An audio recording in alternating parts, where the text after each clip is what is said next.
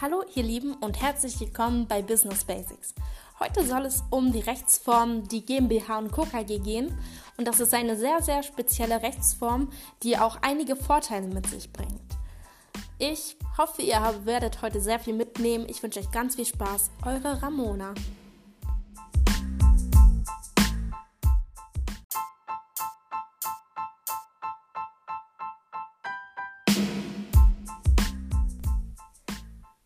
Kennt wahrscheinlich verschiedene Rechtsformen, wie zum Beispiel die AG, die GmbH und so weiter.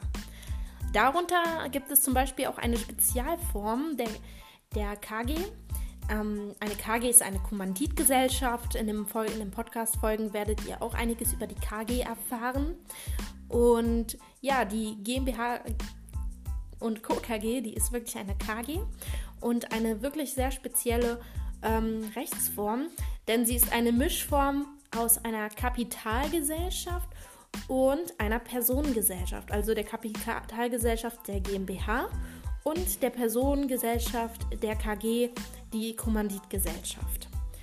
Im Grunde ist es ganz einfach. Eine Personengesellschaft ist es, und zwar mit mindestens zwei juristischen Personen, die sich aus einem gemeinsamen Zweck zusammenschließen. Ja, was sind juristische Personen? Das ist natürlich auch erstmal eine Frage, die man sich klären sollte. Juristische Personen sind abstrakte, abstrakte Personen für ähm, Gesellschaften. Und zwar sind Gesellschaften diese sind sozusagen diese juristische Personen, denn sie können genau wie Menschen handeln und Rechtsgeschäfte Geschäfte eingehen. Und das sind zum Beispiel die, ähm, die GmbH, die AG und die OHG. Das sind ähm, zum Beispiel juristische Personen, wobei die OHG keine juristische Person ist, denn ähm, da gibt es ähm, da gibt es die Sache, dass die OHG nämlich von natürlichen Personen geführt wird, während ähm, das werdet ihr auch in den nächsten Folgen erfahren. Also wenn es jetzt ein bisschen zu kompliziert ist und ich es nicht so ganz verständlich erkläre, dann muss ich mich entschuldigen. Aber wer die anderen Podcast-Folgen hört, der wird es auf jeden Fall verstehen.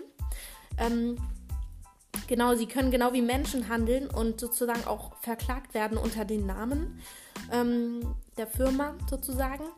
Und sie können auch stellvertretend handeln, ähm, nämlich durch Geschäftsführer. Bei einer GmbH und bei, dem bei der AG ist es der Vorstand zum Beispiel. Natürliche Personen sind alle Menschen, alle Menschen, die von der Geburt an ähm, ja, leben. und auch sozusagen Rechtsgeschäfte eingehen können. Genau, und was ist denn bei der GmbH so besonders? Das Besondere ist, dass sich wirklich eine GmbH, also das ist ja eigentlich eine, eine Kommanditgesellschaft und Kommanditgesellschaften ähm, bestehen aus einem Komplementär und einem Kommanditisten. Ein Komplementär ist ein Vollhafter, und der Vollhafter, der haftet mit seinem Privatvermögen, mit seinem gesamten Privatvermögen.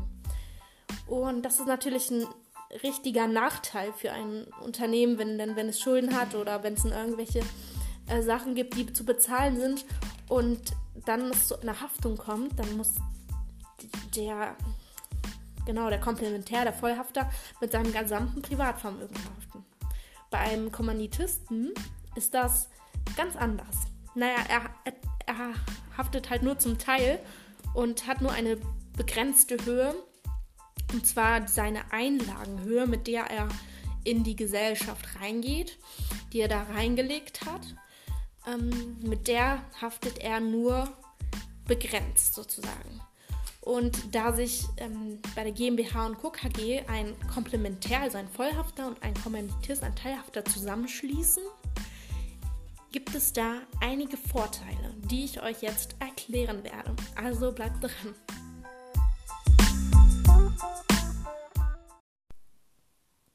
Ja, und um das Ganze zu verstehen, kann man sich das so vorstellen, bei der GmbH und Co. KG ist, das ist ja eine KG, also eine, Kommanditgesellschaft, und da gibt es einen Vollhafter und einen Teilhafter.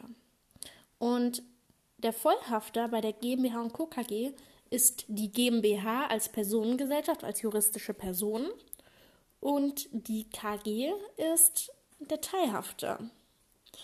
Und somit entgeht man dem Risiko sozusagen, dass man ähm, sozusagen mit mal seinem Privatvermögen haftet. Das kann man dann einschränken und somit auf das ähm, Vermögen der GmbH zugreifen und nicht den privaten ähm, natürlichen Personen. Was auch noch vom Vorteil ist, also die Haftung ist erstmal beschränkt und man kann nicht auf das Privatvermögen zurückgreifen. Außerdem hat man einen Freibetrag auf, der, auf die Gewerbesteuer. Das heißt, auf alle Umsätze und Gewinne eines Unternehmens, die erwirtschaftet werden, müssen Steuern gezahlt werden. Und da kann man auf jeden Fall ein bisschen was sparen. Ja, genau. Und natürlich, Gewerbesteuer ist unterschiedlich hoch, je nach Region. Das kann man jetzt nicht generell sagen, wie viel man spart, aber da kann man sich auf jeden Fall weiter informieren. Und ja, in welchen Fällen wird überhaupt eine GmbH und Co. KG gegründet?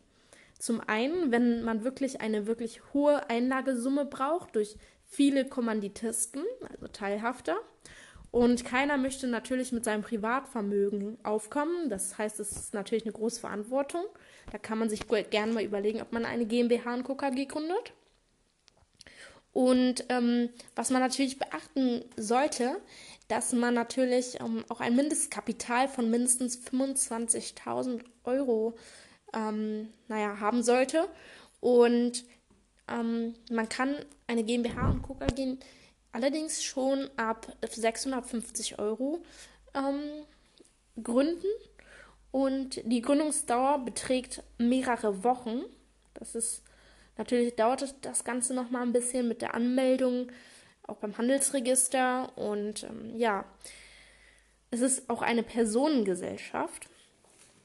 Und bei einer Personengesellschaft ist es so, dass vor allem bei der Kommanditgesellschaft die Kommanditisten eine schwächere Stellung innerhalb ähm, der Mitspracherechte hat, weil da sie ja nur die Teilhafter sind.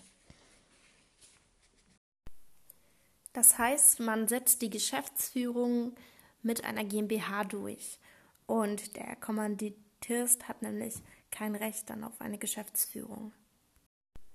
Während bei einer GmbH die Körperschaftssteuer auf die Gewinne anfällt, fällt bei einer KG die Einkommenssteuer an. Das heißt, man muss auch wirklich die für die Personengesellschaften ähm, vorgeschriebenen Vorschriften für den Jahresabschluss ähm, wissen und auch anwenden, wie auch bei den Kapitalgesellschaften, die Regelung für die Kapitalgesellschaften bei der GmbH. Das bedeutet also, dass wirklich auch zwei Jahresabschlüsse ähm, getätigt werden müssen, die auch separat ähm, und separat sind und sich nicht vermischen dürfen. Jeder Gesellschafter muss also eine Einkommenssteuer von seinem Gewinnanteil ja abziehen.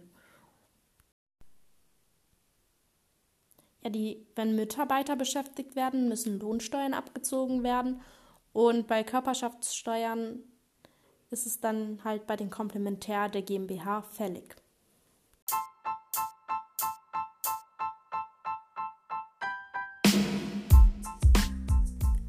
So, erstmal vielen lieben Dank fürs Zuhören. Ich wünsche euch noch einen wundervollen Tag und ich hoffe, wir hören uns in der nächsten Podcast-Folge. Macht's gut, eure Business Basics.